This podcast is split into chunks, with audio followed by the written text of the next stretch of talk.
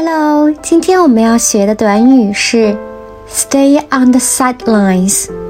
stay on the sidelines 这个短语的意思是采取观望态度。sidelines 在英文当中的意思是球场的边线。那站在球场的边线呢，引申一下就可以理解成采取旁观态度了，或者是退场观望。